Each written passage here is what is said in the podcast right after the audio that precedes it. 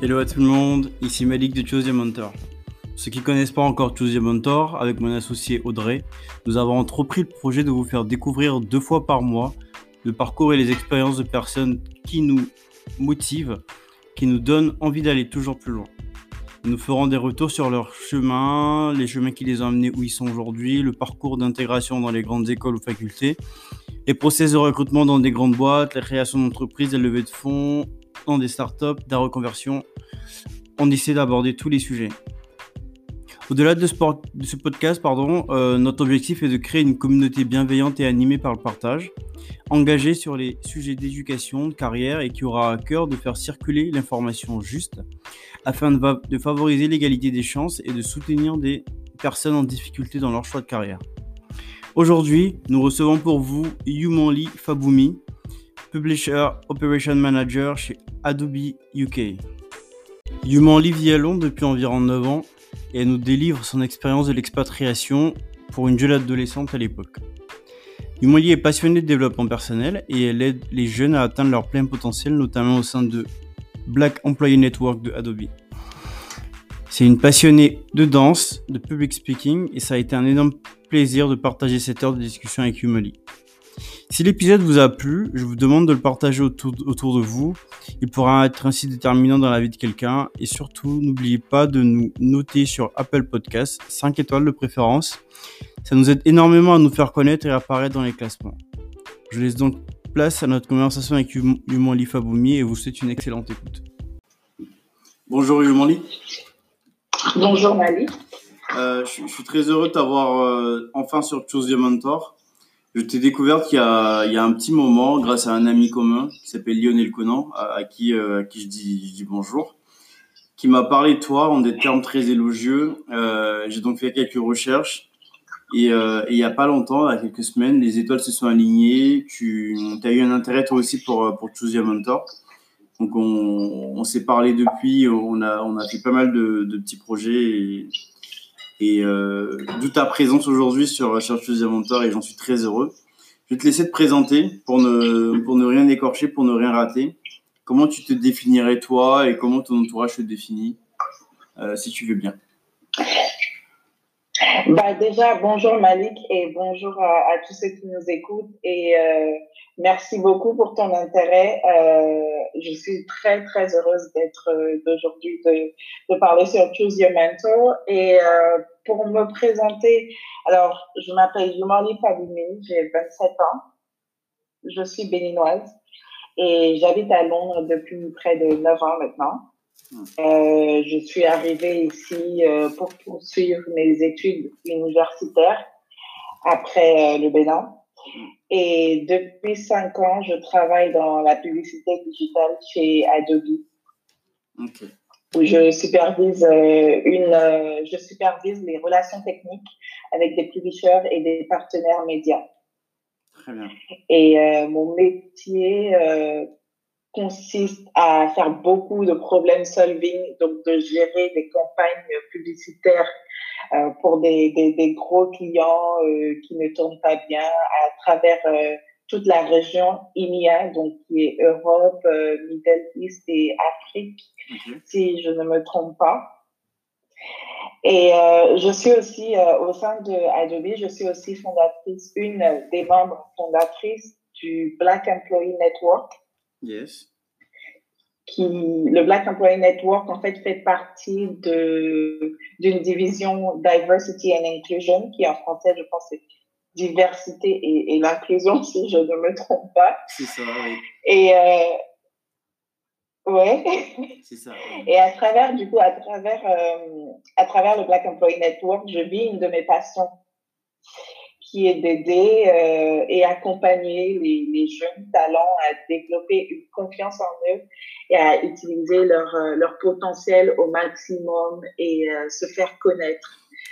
Et euh, voilà, donc je le fais à travers certains, certains événements hein, au sein de Adobe, notamment il n'y a pas très longtemps, en septembre. Allô? Oui, je t'entends, c'est bon. Hein. Vas-y. Désolée, il y a une coupure. Donc, il n'y a pas très longtemps, euh, enfin, en, février, du coup, on a lancé un événement qui s'appelle Creative in Tech pour apporter, pour amener les jeunes dans le milieu de la, cré, de la création à être en accord avec des personnes qui ont un peu plus d'expérience dans le, le, milieu de la créativité et aussi de la technologie. Mm. Et euh, donc voilà, j'organise des activités comme ça et des séries de public speaking. Et il n'y a pas très longtemps, j'ai lancé ma, ma propre plateforme aussi de développement personnel et de public speaking coaching mm. qui s'appelle le Notebook. Génial. Bah, beaucoup d'activités. Euh... Vas-y, vas-y, pardon. Oui, beaucoup d'activités. Tout à l'heure, tu me demandais comment mon entourage me, me décrirait. Oui. Alors, c'est une question très, très intéressante. Parce que euh, bah, je pense déjà que mon entourage dirait que je suis une personne organisée. Oui. J'aime bien tout avoir, j'aime bien être au contrôle de tout. Parfois, je suis un peu maniaque sur les bords. C'est pas, c'est pas toujours positif. Bien sûr. Mais euh, ça m'aide beaucoup dans ma vie de tous les jours et dans mon travail aussi. Et euh, quelqu'un d'ambianceuse aussi parce que je suis, euh, je, je, je, fais de la danse aussi. Oui, j'ai vu ça. Donc, vrai. Euh, oui, sur, je pense sur ma page euh, Instagram, je poste souvent des vidéos de danse. Donc, euh, tous mes amis me voient un peu comme cette personne qui peut danser et au fait qui, qui, qui danse et qui met un peu l'ambiance. Oui. Et euh, d'ailleurs, la, la, danse, c'est une chose qui m'a aidé beaucoup à me développer personnellement et me challenger dans ma vie. Mm. Et euh, je crois euh, que mon entourage dirait aussi que je suis une personne stressée. Et je pense que ça se relie bien à, à, au premier, premier facteur que j'ai donné qui était l'organisation. Je stresse beaucoup aussi quand je n'ai pas toutes les cartes dans ma main. Mm. Et euh, voilà, parfois le stress, c'est, pas, le stress, c'est vrai que ça, ça peut être négatif, mais parfois aussi c'est, un moteur aussi euh, de, de détermination. Je dirais que j'utilise le stress un peu comme, euh, comme ce qui me permet de rester toujours motivée. Voilà. Génial. Je te remercie pour cette belle intro. Euh, pour, pour commencer, pour entrer dans le vif, je vais te demander est quel souvenir tu as de ton enfance? Je crois que tu as grandi au Bénin. Euh, quel souvenir tu as de ton enfance? Comment est-ce que tu te le représenterais aujourd'hui? Et euh, quel est l'impact que tu penses que ça a eu sur, euh, sur la femme que tu es devenue aujourd'hui? Alors, pour commencer, je dirais que j'ai oui, grandi au Bénin. Je ne suis pas née au Bénin, mais je suis arrivée très tôt au Bénin. D'accord. Parce que mes parents, euh, suite à leur euh, parcours professionnel, ont décidé de rentrer au pays hmm. quelques, quelques années après ma naissance. Et euh, j'ai passé mon bac au Bénin aussi. Donc, j'ai grandi au Bénin pendant 17 ans. Hmm. Et je pense que c'est, je ne pense pas, je suis convaincue que c'était les meilleures années de ma vie le, le lycée au, au Bénin, c'est, euh, c'était une expérience euh, qui a fait la personne dont je suis aujourd'hui et j'aurai l'occasion de, de, d'expliquer à travers, euh, à travers quand je parlerai de mon parcours. Ouais. Mais je dirais aussi que quelque chose qui m'a beaucoup marqué dans mon enfance, c'est le lien familial. Ouais. Personne qui est très, j'ai, j'ai, une, euh, une attention particulière pour la famille. Je suis très, très, très famille. Et euh, mon grand-père, euh, quand j'étais petite, et je pense aussi que c'est une personne qui a marqué mon enfance, mon, mon grand-père euh, du côté euh, maternel. Mm-hmm. Et euh, on passait beaucoup de, de, temps ensemble. Il aimait bien organiser des fêtes de famille, Noël en famille, Pâques en famille. Donc, il nous a inculqué ces valeurs-là de la famille. Ouais. Aussi, euh, il n'habitait pas au Bénin. Pendant un, un, moment, il habitait au Burkina, donc on allait souvent le voir. Et euh, euh, je, je, prie beaucoup, je suis catholique et mon grand-père m'a éduqué dans, dans la religion. Ouais m'a appris à prier. Euh. Donc voilà, mon, mon grand-père m'a beaucoup influencé et euh, c'est une personne qui, euh, on a tous des héros dans, nos, dans notre vie, je dirais. Parfois, pour certaines personnes, ça peut être des personnalités publiques. Pour moi, c'est quelqu'un de ma famille parce que c'est quelqu'un qui est parti de rien, mais qui a accompli euh, beaucoup de choses dans sa vie, qui a eu une carrière diplomatique qui n'a pas toujours été facile parce qu'il s'est souvent opposé euh, à certains euh, régimes politiques et qui a connu l'exil aussi. Donc, il n'a pas eu une vie facile, mais il a, il a réussi à de choses. Et je pense que des valeurs qui qui m'a inculpé et aussi euh, qu'il a légué à ma famille hein, sont euh, les valeurs du travail, euh, le respect, mm. l'amour, l'amour avec son, son, son, prochain hein, et, et avec les personnes de toute origine. Donc, ces valeurs-là sont des valeurs dans lesquelles j'ai grandi et font la personne que je suis aujourd'hui. Et euh, je pense aussi que mon amour pour l'Afrique et notamment pour le Bénin vient aussi euh, de toutes ces valeurs-là que cette personne-là a pris. Donc euh, voilà. Génial. Et je te remercie. Les choses qui m'ont le plus marqué dans mon enfance. Bien sûr, je te, je te remercie pour, bah, pour t'être ouverte hein, avec, avec nous sur, sur ce sujet. tu, tu choisis d'aller à Londres après tes études, après, tes, après ton bac, hein, après ton A-level, pourquoi tu. Oui, après mon bac. Pourquoi tu choisis Londres euh, Ça aurait pu être un pays francophone où, où tu avais au moins, euh, au, moins la, pas la barrière de la langue. Je pense que tu n'étais pas totalement bilingue en partant, donc pourquoi Londres? Et comment est-ce que tu vis euh, ton adaptation à Londres, ton intégration dans, dans, ces dans ce nouvel environnement?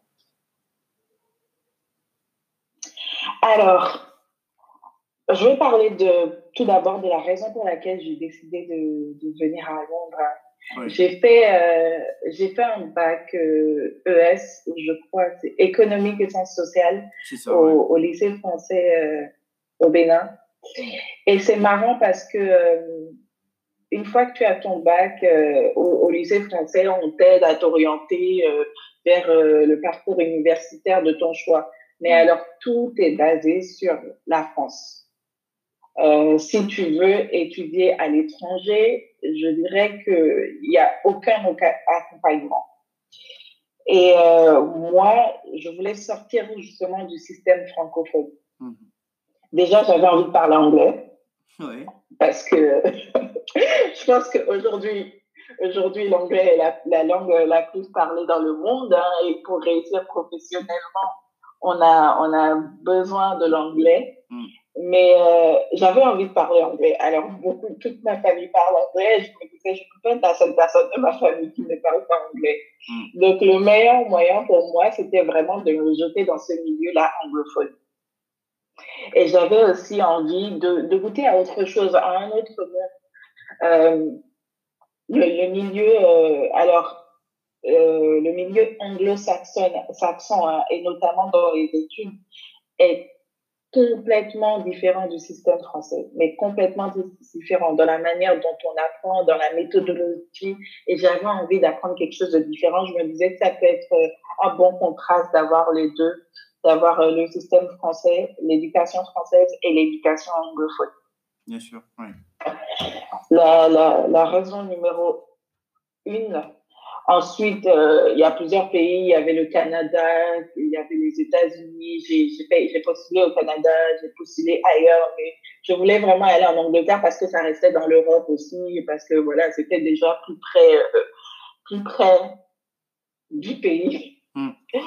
Donc voilà pourquoi Londres? Et euh, ensuite, je dirais que je suis arrivée à Londres avec des idées bien faites dans ma tête mais ça ne s'est jamais passé comme prévu. Je suis arrivée, euh, je suis arrivée, j'avais fait déjà mes inscriptions depuis le Bénin. D'accord. Donc, j'avais fait des inscriptions dans une école de commerce qui s'appelait euh, European Business School. Et euh, pour la petite anecdote, quand je suis arrivée, je suis arrivée avec mes parents au mois d'août. La rentrée, c'était en septembre. On est allé à la journée porte ouverte de, cette, de cette école, European Business School. Après la journée porte ouverte, mon père m'a regardé et m'a dit Tu n'iras pas dans cette école. Alors, euh, c'était, euh, c'était, euh, pour moi, c'était, je me suis effondrée. Je crois que j'ai pleuré toute la semaine. Je n'ai pas compris pourquoi, forcément. Vous savez, il y a beaucoup de choses qu'on ne comprend pas hein, quand on est jeune. Mais au fur et à mesure, je me suis rendu compte que je n'avais pas bien fait mes recherches et que je m'étais lancée dans quelque chose, dans l'inconnu, en fait. Oui. Je ne savais pas vraiment si j'avais envie d'aller dans une école de commerce. J'avais postulé pour un cours de marketing. Je ne savais pas vraiment si je voulais faire du marketing. Et puis, on s'est rendu compte à la journée de porte ouverte que beaucoup de choses qu'ils disaient n'étaient pas assez pertinentes. Et euh, en tout bon parent africain, tu veux l'excellence pour tes enfants. Donc, euh, donc je crois que mon rêve, mon rêve a été brisé un peu. Euh, à ce moment-là. Et à ce moment-là, exactement. Donc, comme je dis, tout n'a pas été fait comme prévu. J'ai dû refaire mes inscriptions alors qu'on était en août et que les rentrées étaient en septembre. Ça veut dire que pendant un an, en fait, parce qu'ils ont un système ici, tu ne peux que faire tes inscriptions sur trois mois, alors sur une rentrée de septembre ou une rentrée de février. Et j'avais raté déjà toutes les deadlines. Donc, ça veut dire que pendant un an, il fallait penser à ce que j'allais faire à Londres. Pour moi, je ne voulais pas avoir une année de perdu. Donc, j'ai dû euh, m'inscrire dans un cours qu'on euh, qu'on avait trouvé avec mes parents. On a fait beaucoup de recherches hein quand, après euh, le fiasco de European Business School, on allait acheter des livres sur euh, les meilleures universités, comment choisir son université, tout ça. C'était toute, euh, toute une expérience. C'était assez intense, mais on a fait beaucoup de recherches et donc j'ai commencé avec une année de prépa à Londres qui s'appelle Foundation Course, okay. où en fait, les Foundation Course, c'est surtout pour les étudiants internationaux. Donc, tu as une année intensive d'anglais Hmm. Mais ce n'est pas juste de l'anglais basique, c'est de l'anglais avec un cours bien spécifique. Donc, ça peut être anglais relations humaines, ça peut être anglais économie, ça peut être anglais finance, en fonction du parcours universitaire que suis après. Donc, euh, moi, j'ai commencé avec anglais économie et je pense que cette année-là, je pensais que ça allait être une catastrophe parce que j'avais raté, euh, je ratais une première année d'université. Mais en fait, ça a été la euh, la meilleure chose, le meilleur choix Mhm. Et je le conseille à n'importe qui qui voudrait venir étudier à Londres et qui vient d'un parcours euh, cursus scolaire euh, francophone. Ne vous jetez pas dans la gueule du loup comme ça, quand on, comme on dit. Préparez-vous et c'est bien de faire une année euh, de préparation, donc un foundation course. Donc voilà, voilà comment je suis arrivée à Londres et voilà comment j'ai commencé. et ensuite, avec ce foundation course là, euh, ça m'a donné déjà un appui pour commencer euh, mon parcours, mon bachelor de trois ans. Parce que c'était un plus aussi pour entrer, euh, pour entrer dans l'université où je voulais aller, qui était UCL. Et j'ai eu la chance de faire ma, foundation à UCL aussi. Ok, génial. La foundation course, est-ce que tu peux, si je débarque à Londres en, en, bachelor pour faire un master, un master est-ce que je peux quand même mhm. faire une foundation course? Pour améliorer mon niveau de langue avant de commencer le master? Ou c'est juste la première année? Alors, oui, tu peux faire euh, une foundation course si tu as déjà un bachelor. Alors, il faut savoir que ce qui est très intéressant avec la foundation course, c'est que tu as des professionnels, tu as des gens euh, qui étaient étudiants internationaux et qui ont déjà un diplôme et qui travaillent pour des compagnies que les compagnies sponsorisent pour venir faire la foundation. OK. Donc, il y avait des professionnels. Euh, il y avait, euh, il y, avait pas de. Alors, moi, j'étais une des seules, j'allais dire une des plus jeunes aussi, mais une des seules qui venait seulement avec un bac. Hein. Ok, d'accord. Plus de professionnels, ouais. D'accord. Donc, tu as des, as des gens qui viennent juste avec leur bac et tu as des gens qui viennent déjà avec un bachelor. Donc, vous êtes tous dans le même cours. Et c'est très intéressant parce que du coup, tu as différents profils et tu apprends aussi des interactions que tu as avec, euh, avec tes autres euh, camarades hein, qui viennent de différents backgrounds. Très bien. Parfait, c'est clair. Euh, et du coup, tu, tu vis comment l'intégration à Londres? Ça se passe. tu as, as, rapidement des, des, des, points d'accroche, des amis, des, où ça se passe. Enfin, comment ça se passe? Je dirais que ça n'a pas été ça n'a pas été tellement facile pour moi, notamment parce que je venais d'un milieu francophone et que l'anglais n'était pas ma première langue. Donc, ce qui est marrant, c'est que quand tu arrives en foundation course, même si tu es là pour apprendre l'anglais, tu es, j'étais la seule, on n'était que deux francophones. Hmm. Donc, en fait, tu es obligé, tu es obligé d'apprendre à parler anglais avec tes autres camarades. Parce que c'est la seule langue qui nous réunit. Tu as des Asiatiques, tu as des Arabes. Donc, alors, quand je suis arrivée et en bon réflexe de tout étudiant francophone, tu te dis, OK, c'est qui le français de la classe? Et ça, c'est une grosse erreur à faire. Mais là où ça m'a rattrapé, c'est qu'il n'y avait qu'un seul francophone, qu'un seul francophone qui était d'ailleurs congolais et on était les deux seuls, seuls euh, qui venaient d'Afrique. Hein. Donc, euh, donc euh, ce n'est pas, enfin, c'est la première personne avec qui j'ai eu des, une affinité déjà qui est devenue mon amie. Mais j'avais du mal à aller approcher les autres, euh, les autres étudiants parce qu'ils venaient de, il y en avait qui étaient beaucoup plus âgés que moi. Donc, j'avais cette peur-là. Je me disais, mais attends, qu'est-ce que je vais leur dire? Et ils ont déjà travaillé, ils sont beaucoup plus matures que moi. Donc, j'avais cette peur-là en moi qui a fait que mon adaptation n'a pas été facile et même au, au, au, milieu de la vie sociale. Parce que si tu ne t'intègres pas déjà dans la vie universitaire, comment veux-tu avoir des relations, euh, au-delà de l'université? Donc, c'était déjà très, c'était très difficile et c'était, euh, ça a nourri une grosse peur en moi hein, qui a fait que pendant longtemps, je suis restée un peu dans ma, dans ma bubble, dans ma zone et euh, que je me suis, je, en fait, je, je n'avais que, euh, j'avais aussi une cousine qui était déjà à Londres, donc qui avait ses amis francophones avec qui je restais. Et encore une grosse erreur, parce que je parlais français tout le temps, alors que ce n'était pas le but. Oui, bien sûr. Donc, pour, voilà, pour te dire, euh, je pense que ton, ta question, c'était comment s'est passée mon adaptation. Mon adaptation n'a pas été très facile, mais parce que c'est parti d'une erreur, et l'erreur était euh, d'une erreur et d'une peur. Oui. La peur de se lancer et de parler, et euh, quitte à se corriger. Hein. Oui. Et et donc voilà, ça n'a pas été facile, mais à un moment, je me suis dit, bon, il faut prendre les choses en main. Tu es déjà là depuis un bon bout de temps et euh, tu n'es pas venu ici pour apprendre à parler français. Totalement.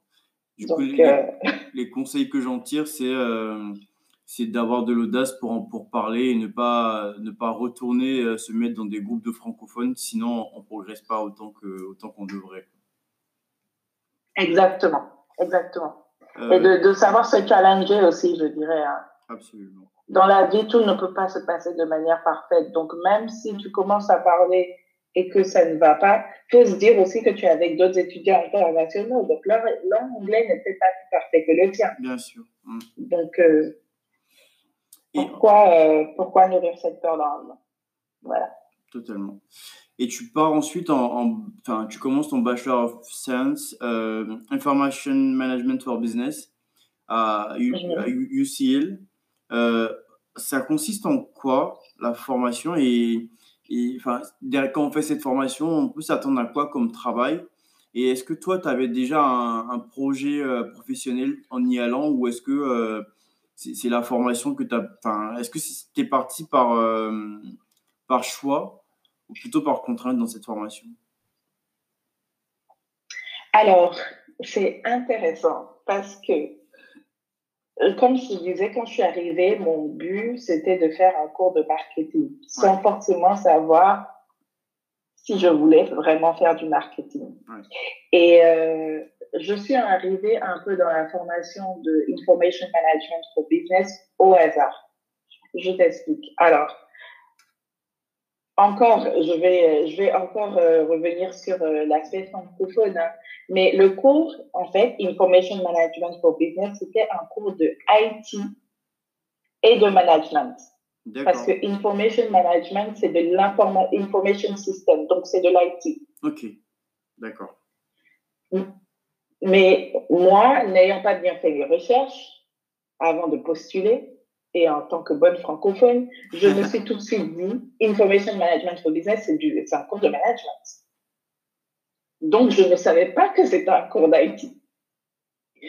Donc, première leçon à en tirer, c'est qu'il faut vraiment savoir faire ses recherches. Et je vais un peu blâmer le système francophone parce que je dirais qu'on a besoin d'une vraie structure mis, euh, qui est mis en place pour accompagner les étudiants qui souhaiteraient partir à, à, l'étranger. Et euh, en vrai, on a juste une structure pour accompagner ceux qui aimeraient aller dans les universités françaises. Donc, personne ne nous aide vraiment à faire nos recherches quand on est, quand tu es que au pays et que tu as que ton ordinateur et Internet pour découvrir l'université et le cours que tu as envie de faire. Totalement.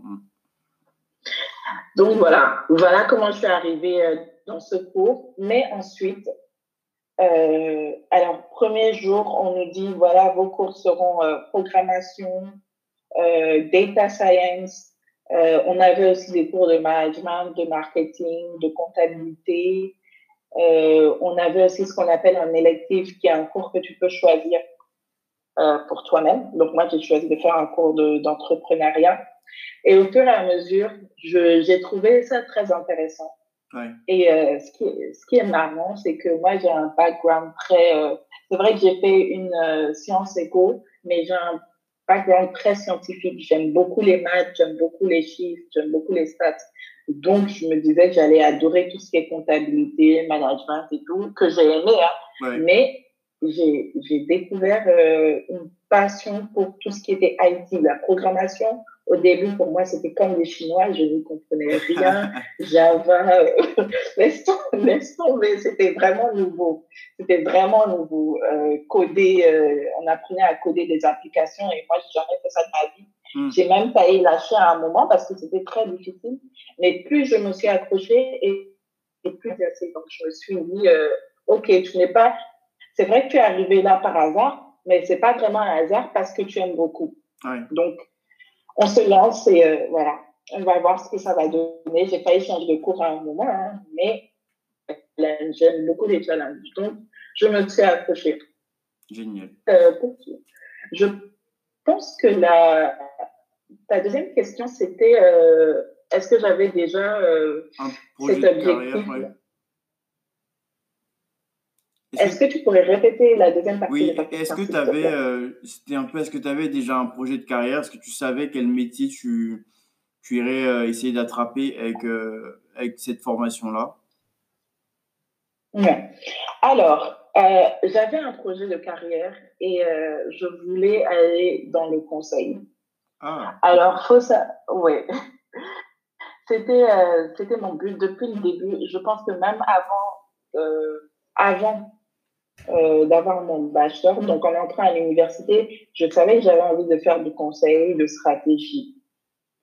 Il euh, faut savoir que aussi dans les universités euh, à Londres, comme UCL, donc, en fait, pour t'expliquer rapidement, à Londres, ce sont les universités publiques qui sont les plus cotées et pas les écoles privées. Ouais. Ce qui est le contraire, je pense, je pense en France. Hein. Donc, ils ont ce qu'ils appellent University of London. Et les meilleures universités font partie de, l'University of London. Et ces universités-là, ce sont des, des, universités où on te prépare vraiment pour euh, le monde du conseil. Donc, premier jour, tu as déjà des, des, recruteurs qui viennent sur place. Tu as beaucoup de career fair avec, euh, avec les Big Five et tout. Donc, moi, je me disais, mais c'est clair, je vais euh, aller en consulting. Il n'y a même pas à douter. je viens de UCL. Je pense que j'étais un peu trop, trop, trop rassurée. Mm. Mais euh, en faisant les, les applications, parce qu'on nous aide beaucoup aussi pour nos applications à l'université, en faisant les applications, j'ai beaucoup, beaucoup, beaucoup de rejets de candidature. Tout pour les tests, parce qu'ici, il faut passer au moins cinq tests avant d'avoir une interview. Ah Alors, tu as beaucoup de tests et oui, c'est assez intense. C'est très, très compétitif très compétitif et euh, et je, je suis même allée euh, une fois je suis même allée au dernier round. J'ai fait tous les tests j'ai passé tous les interviews et c'était pour euh, une compagnie Cisco. Hmm. donc c'était toujours dans l'IT mais c'était un, un, rôle commercial conseil un peu mélangé. Et je suis allée au dernier round mais ça n'a pas marché. Donc en fait je pensais que j'étais préparée je pensais que j'étais préparée pour ce métier-là. Euh, j'avais fait tout ce qu'il fallait pour. J'étais allée dans les universités qu'il fallait. Mais au final, je me suis retrouvée euh, à poursuivre une carrière dans le digital. Hmm. Et euh, ça a été après beaucoup de après beaucoup de rejets. Et je pense que ces rejets-là que j'ai eus, ces rejets de candidature m'ont aidé à peaufiner mon projet. Je me suis dit, si tu es tout le temps rejeté, c'est qu'il y a une raison. Donc, il faudrait peut-être refaire un bilan et te demander ce que tu aimes vraiment. Ouais. Et où est-ce que... Donc, euh, voilà, après l'université. Heureusement, j'ai pas eu un job euh, en claquant des doigts. J'ai pu commencer avec un stage, un stage en, en marketing. Hmm. FMCG, où euh, je n'étais d'ailleurs pas payée. Ah oui. Mais j'ai beaucoup appris. Oui. c'est c'est marrant parce que tu te dis, je vais sortir avec un salaire tant, euh, tel boulot, mais ça n'arrive pas toujours comme prévu. On projette beaucoup de Donc choses. j'ai euh, beaucoup. Exactement, on, on projette beaucoup. Donc j'ai beaucoup appris, je pense, à travers mon stage et ça m'a donné aussi une confiance en moi. Et grâce à cette confiance en moi et euh, le bilan que j'ai fait après tous les rejets de candidature, j'ai compris un peu plus ce qui était bon pour moi et ce que j'avais envie de faire. Très bien. Donc, j'ai commencé à postuler pour des compagnies euh, de tech. Donc, euh, Google, Facebook. J'ai commencé à, à postuler pour ce genre de compagnie-là et je me suis retrouvée dans une compagnie qui s'appelait TubeMogul à l'époque, qui était euh, une compagnie américaine qui a été rachetée par Adobe. Humoli.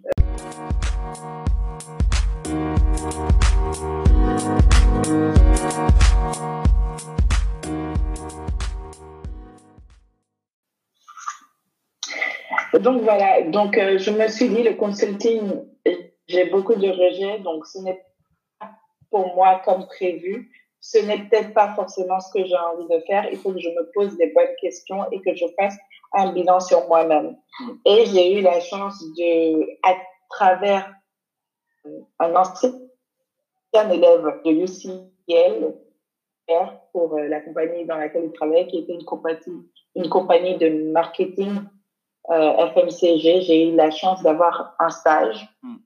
Donc, c'était une première. Euh, je suis rentrée dans ce stage-là. Il n'était pas, il n'était pas rémunéré. J'étais juste euh, remboursée mes dépenses et, euh, et repas étaient payés. Mm. Mais j'ai appris énormément, énormément, et ça m'a donné une confiance en moi-même. Et euh, avec ça, à un moment, j'essayais d'avoir un, un, un emploi full-time dans cette compagnie-là. Oui. Mais euh, mon boss euh, me tournait un peu en burrique, donc je me suis dit, OK, aujourd'hui, j'ai assez confiance en moi. Donc, je pense que je peux sortir de cette compagnie-là avec le bagage que j'ai intellectuel déjà.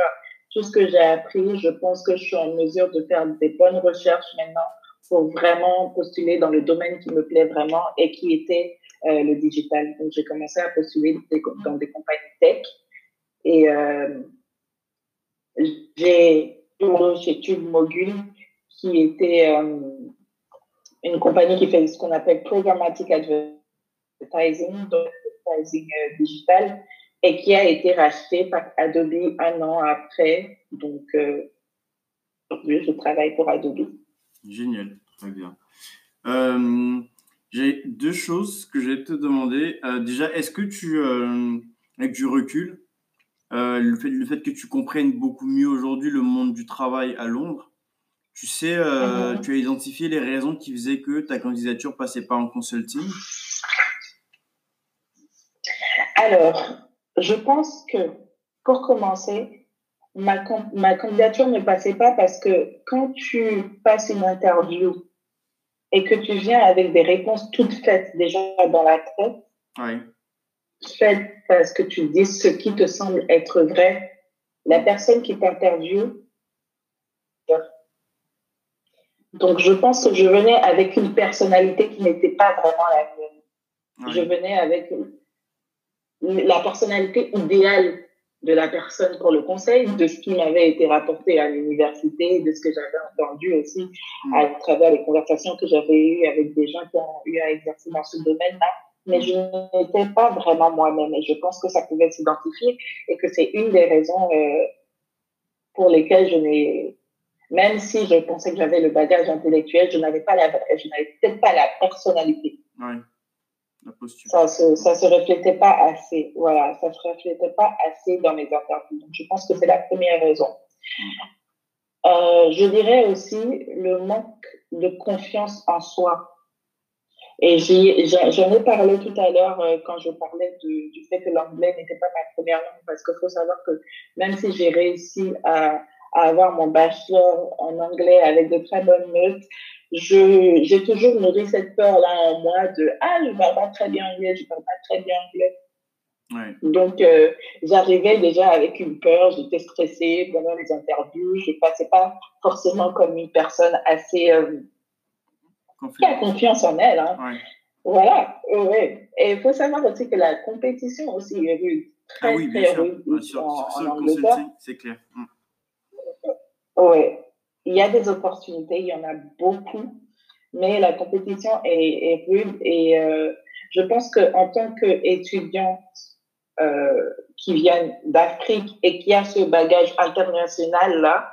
Donc, je viens d'un milieu francophone, j'ai étudié dans un milieu anglophone. J'aurais dû réaliser en fait euh, tout ce que l'avantage que j'avais et je ne l'ai pas réalisé parce que on, on, a un bagage international qui est recherché par les, les universités, mais qui est aussi recherché par les professionnels parce qu'on a une ouverture d'esprit différente. Ouais. Et c'est c'est peut-être la personnalité qu'il fallait euh, montrer en interview et je ne l'ai pas fait parce que je ne l'ai pas réalisé pendant très longtemps. Oui, tu as raison. Et la deuxième question que j'avais posée, c'est que tu as dit en, introduction que tu faisais beaucoup de problem solving.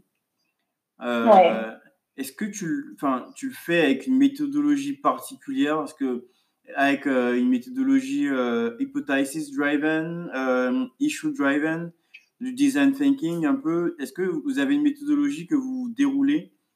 Ou vous avez un truc en interne pour, pour faire vos, vos, méthodologies de problem solving? Alors, je vais dire que je prends ma propre méthodologie que je, je mixe avec la méthodologie qu'on a en interne.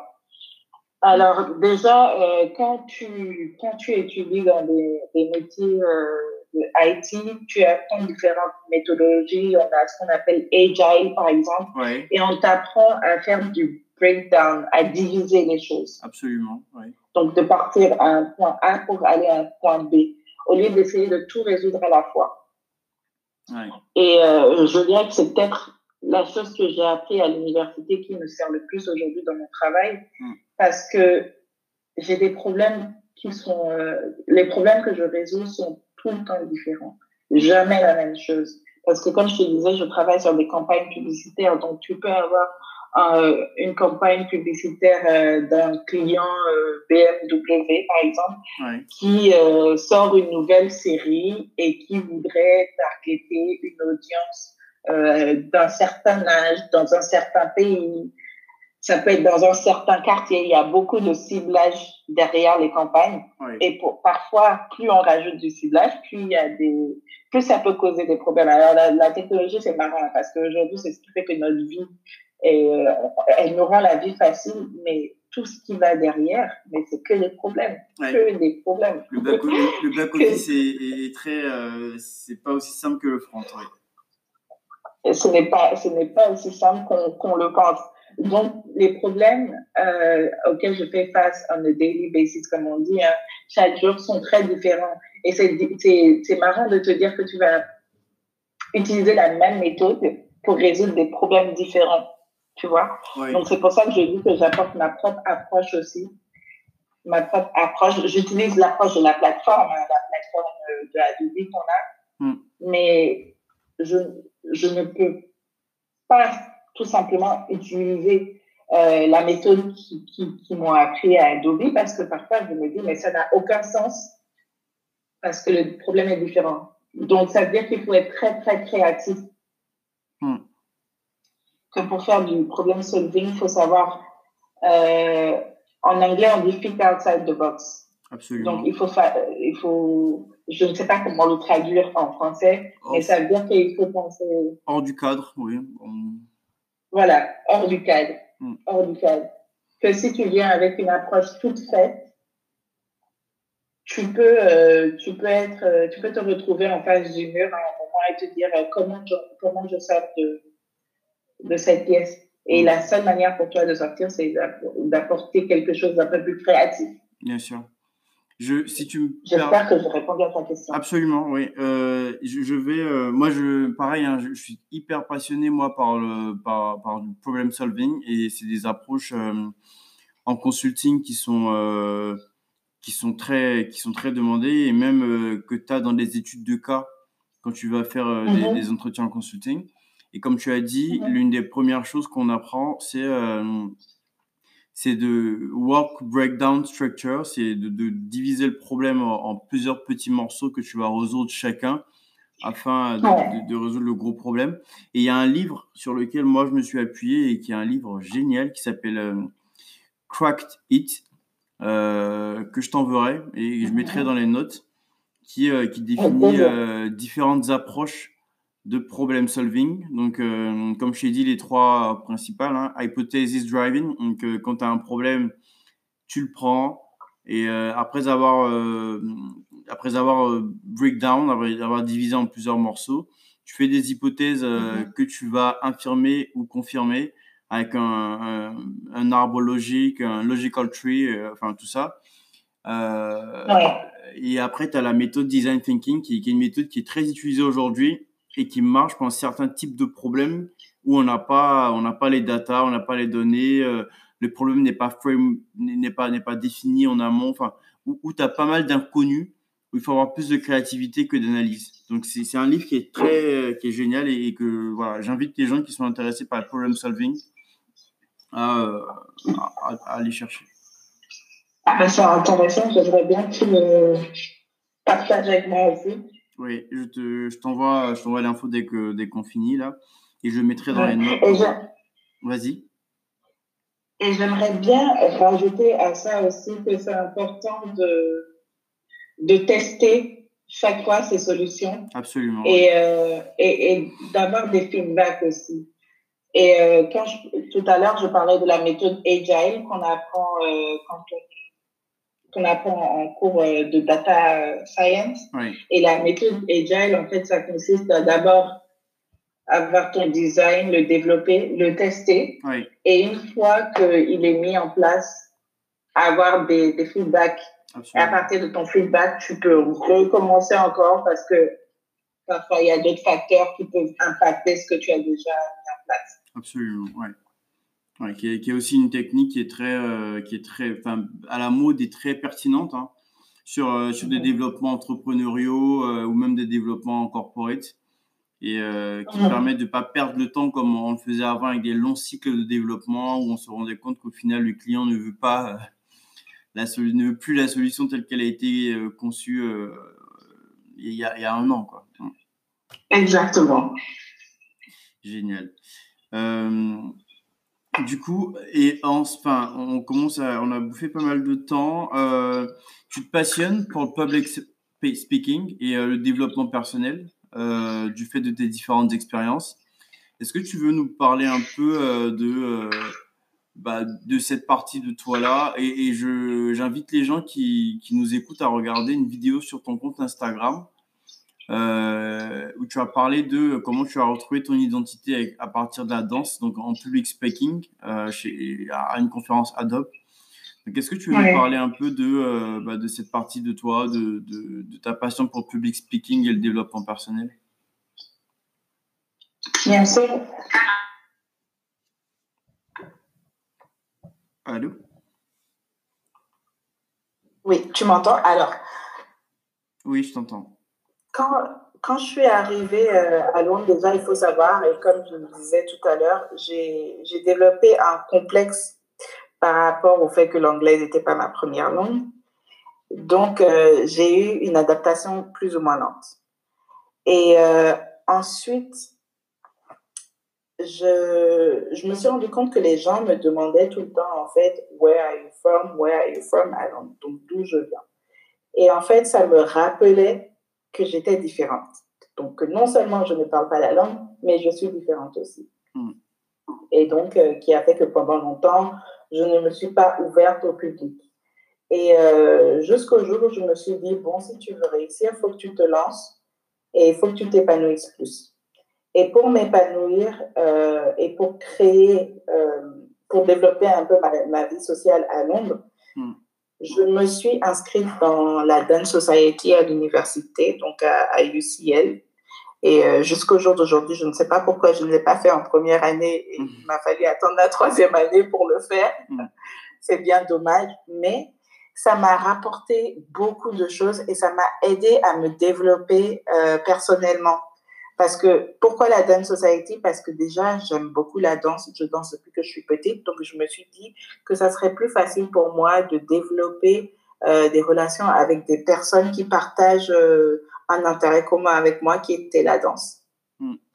Et ensuite, ça m'a ouvert des portes aussi parce que j'ai rencontré des gens de, du même milieu que moi, de la même université. Donc, j'ai commencé à build un peu mon network. Et aujourd'hui, c'est des gens avec qui je, je, parle toujours, qui sont toujours mes amis. Donc, tout a commencé euh, par euh, la, la, relation, euh, les relations que j'ai créées dans la Dance Society qui m'ont aidé à me, me développer personnellement. Ensuite, j'ai eu euh, un petit événement dans ma vie qui m'a beaucoup impacté. Et euh, à travers, après cet événement-là, euh, je me suis dit, OK, c'est bon, il faut que tu te reprennes en main une fois de plus parce que ça m'a fait perdre beaucoup de confiance en moi. Et je me suis reposée vers le développement personnel.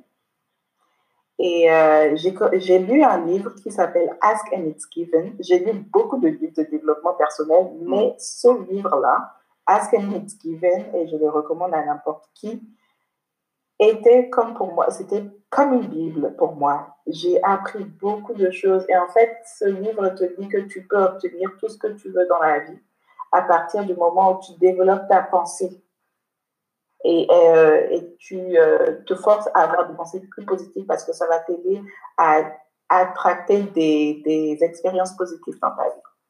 Hmm.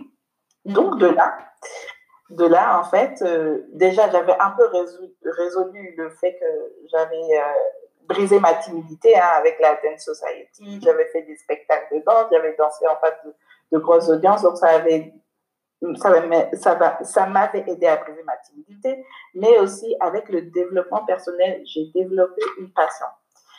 Et euh, donc, cette passion, c'était euh, pour le développement personnel, mais aussi le public speaking. Hmm.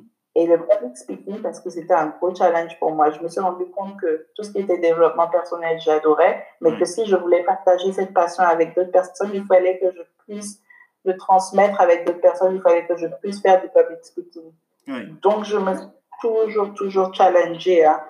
Euh, le, la vidéo dont tu as parlé, donc le discours que j'ai fait euh, pendant la, c'était euh, Adobe for All Conference, donc c'est une conférence avec tous les employés de Adobe, des employés qui sont sélectionnés parce que tu dois postuler pour, pour pouvoir avoir accès à cette conférence-là. Et ils cherchaient des gens pour venir raconter leurs histoires. Donc, ils prenaient 10 personnes euh, je pense qu'il y, avait 600, 600 candidatures et il retenait que 10 personnes. Et donc, moi, j'étais la seule personne dans tout le continent européen à, avoir été sélectionnée. Bravo. Et en fait, merci beaucoup. Et en fait, euh, j'ai postulé par challenge. Je me suis dit, mais écoute, storytelling, tu as toujours envie, eu envie de partager avec les autres ton, ton, ta passion pour le développement personnel, c'est le moment. Il faut que tu le fasses. Postule et tu verras ce qui va se passer. Et mm. j'ai postulé et euh, ça s'est très bien passé. Et, euh, et, voilà comment j'ai débuté vraiment avec le public speaking. Parce que j'ai quand même parlé en face d'une audience de 2000 personnes et je pense que ça m'a donné une confiance en moi énorme. Donc, je me suis dit, tu es capable de le faire. Donc voilà, tout est parti d'un challenge, tout est parti d'une peur que j'ai essayé de challenger. Et c'est comme ça que petit à petit, j'ai commencé à développer euh, ma, passion. Et euh, maintenant, euh, j'ai commencé ma, j'ai lancé ma plateforme de développement personnel et de coaching qui s'appelle le Notebook dans laquelle je parlais tout à l'heure. Et j'ai beaucoup plus d'ambition aussi. J'ai des goals, comme on dit, hein, avec le notebook. Mais voilà, tout est parti de, de là. Si tu voulais euh, en savoir plus sur euh, pourquoi hmm. je me suis tournée vers le développement personnel. Génial. Est-ce que tu as. C'est quoi ton lien avec l'Afrique aujourd'hui? Est-ce que tu, tu, tu penses sur réinstaller Est-ce que tu as des projets en vue? Alors, euh, je pense que c'est intéressant que tu me poses cette question juste après m'avoir parlé de ma passion parce que, alors, euh, j'ai un amour pour l'Afrique euh, indescriptible. Je pense que peut-être parce que j'ai grandi là-bas, l'Afrique est ancrée en moi, le Bénin est ancré en moi et je ne rêve que de retourner. Je ne rêve que de... Je sais que je suis en Angleterre pour acquérir plus plus d'expérience et je pense que ça m'a beaucoup aidé à, gagner en maturité. Mais oui, j'aimerais retourner en Afrique et euh, j'aimerais aussi euh, justement lancer mon projet de développement personnel en, Afrique, le partager avec des jeunes talents en Afrique parce que je pense que ce n'est pas euh, ce n'est pas assez mûr et beaucoup beaucoup d'Africains ou d'étudiants africains n'ont pas cette confiance en eux, ont énormément de talent, mais l'ignorent et se disent je ne peux pas réussir à faire parce que je suis euh, en Afrique, j'ai moins de moyens ou euh, hmm. plusieurs facteurs. Donc oui, c'est quelque chose que j'aimerais pouvoir apporter en Afrique, euh, notamment en Afrique de l'Ouest parce que c'est la partie de l'Afrique que je connais le plus, commencer en Afrique de l'Ouest et éventuellement développer à travers toute l'Afrique. Génial. on va il reste encore deux, trois questions. Euh, est-ce que tu as des mentors, Yumali, ou est-ce que euh, toi, tu mentors des gens? Alors, euh, je mentor quelqu'un, oui, au boulot, mais c'est plutôt une relation professionnelle. Donc, je parlerai plutôt de mes mentors qui sont, comme je te disais tout à l'heure, je suis très famille et mes mentors restent des, des, gens dont je suis très proche de ma famille. Donc, je dirais mon père déjà pour commencer. Je suis proche de mes parents, mais je ne prends presque jamais une décision sans, euh, sans euh, demander l'avis de mon père. Mais quand je dis demander l'avis, c'est pour avoir un feedback. C'est pas pour savoir s'il est d'accord ou pas. Hmm. Parce que souvent, j'ai quand même, euh, j'ai quand même mon propre avis, donc de mon père et euh, d'une de mes tantes qui est la sœur de ma mère, qui était aussi mon garanteur quand je suis arrivée à Londres et qui m'a beaucoup, beaucoup aidé dans tout ce qui était euh, pour postuler pour les universités ou même euh, m'aider à drafter mon CV parce qu'elle a, elle a eu à travailler pendant 14 ans dans des compagnies corporate, donc elle était assez expérimentée. Donc je pense que c'est assez important de, de, se tourner vers des personnes qui ont un peu plus d'expérience que nous et qui peuvent nous amener à conduire nos projets à bien. Génial. Euh, avec du recul, avec le recul que tu as aujourd'hui, est-ce que tu, quel conseil tu donnerais à la, à la jeune Numanli qui, euh, qui vient d'avoir son bac et qui, qui quitte le, le, cocon familial, qui arrive à Londres? Alors, je dirais, euh, il y a une phrase en anglais euh, qui dit Life is a roller coaster. Hmm. Que, que la, la, vie est une euh, montagne russe. Et hmm. euh, je pense que tout n'arrive pas comme prévu, que ça n'arrive pas toujours de réussir dans tous les domaines, mais que tant qu'on a la foi en nous, on peut le faire et on peut keep going. Et donc, l'ancienne la, en fait, bon, je dis l'ancienne, la jeune Numali pensait qu'elle avait toutes les cartes dans sa main et qu'elle était capable de tout. Et quand quelque chose ne marchait pas comme prévu, euh, je stressais, euh, je me disais que c'était la fin du monde un peu. Alors que parfois, il faut juste s'écouter un peu plus, il faut juste se développer soi-même et développer euh, une confiance en nous pour arriver à rebondir sur des problèmes qu'on a eu sur des choses qu'on pensait qu'elles allaient se passer comme prévu, mais euh, qui, ne sont, qui ne sont pas arrivées. Hmm. Donc, je pensais, euh, avant que j'étais faite, par exemple, pour un, certain type de métier, hein, que j'étais faite pour le conseil, euh, j'en étais persuadée. Hmm. Mais en fait, j'en étais persuadée parce que j'écoutais ce qu'on me disait et que je ne m'écoutais pas moi-même. Donc, un conseil hein, pour moi et pour n'importe qui qui est plus jeune que moi, c'est de vraiment s'écouter soi-même et euh, de d'apprendre à se connaître aussi. Génial. Euh, comment tu, est-ce que tu as des méthodes pour progresser? Est-ce que tu, comment tu progresses? Est-ce que tu lis, tu fais du sport, tu médites? Alors, euh, bah, je pratique ma passion, hein, je danse, je danse et c'est marrant parce que même quand j'ai une mauvaise journée au, au, boulot, hein, je sors euh, du boulot euh, le plus tôt possible et je m'en vais à un cours de danse. Et en fait, ça m'aide un peu à me, à me ressourcer, je dirais. Le fait de faire quelque chose que j'aime bien mm. et quelque chose que je partage avec d'autres personnes aussi, parce que quand tu es en cours de danse, tu n'es pas toute seule, tu es avec d'autres personnes aussi. Me, me donne en fait, euh, me ressource et me donne une confiance en moi, me dit, euh, tu, es en, tu es en train de partager une expérience avec d'autres personnes. C'est le contact humain est assez important. Donc je me dis, euh, quoi que ce soit qui se soit passé dans ta journée ou quelqu'un qui t'a énervé au, au, boulot, quoi que ce soit, il y a toujours un moyen de le résoudre. Et il y a toujours un moyen de le résoudre.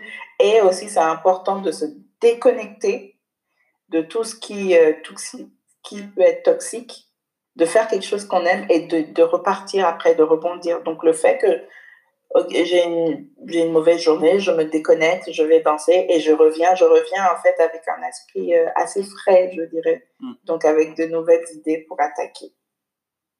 Et c'est ma manière à moi de me connecter. Totalement. Et euh, je vais te dire, on a, on a décalé juste un peu l'interview euh, pour, que tu puisses faire ton sport. Donc, euh, moi, ce que je retiens de ça, c'est que euh, tu, es, tu es discipliné. Je sais pas si tu, tu, te, définirais comme ça. Et est-ce que ce process de discipline, tu l'as C'est quelque chose qui est, un processus pour toi? Ou c'est quelque chose que tu as acquis? Ou c'est quelque chose qui pour toi est assez simple et, et plus ou moins inné?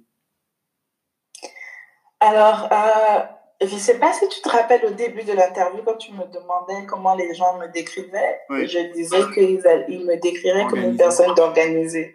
Donc je pense que ma discipline vient un peu de ça. J'aime bien contrôler, contrôler un peu tout. Euh, je, je, me discipline aussi parce que je me connais. J'ai appris à me connaître avec toutes ces années et que je sais que quand je n'ai pas de discipline, tout ne marche pas. Euh, tout ne marche pas comme j'aimerais ou, je fais un peu n'importe quoi. Donc, c'est important d'apprendre à se connaître et de savoir ce qui est bon pour moi. Et je sais que la discipline, c'est une chose qui est bonne pour moi. Donc, euh, voilà pourquoi j'essaye au, mm. au, plus de stick to what I know, comme on dit, de, de faire ce que je, je sais qui est bon pour moi. Oui, génial. Euh, pour finir, Yumoli, est-ce que tu as hum, tu as un livre à nous conseiller ou euh, un podcast que tu écoutes et qui est fondateur pour toi, un livre ou euh, un podcast, oui, qui sont fondateurs pour le, le, podcast de Choose Your Mentor. Hein? je te remercie, je te remercie énormément. Et très évident.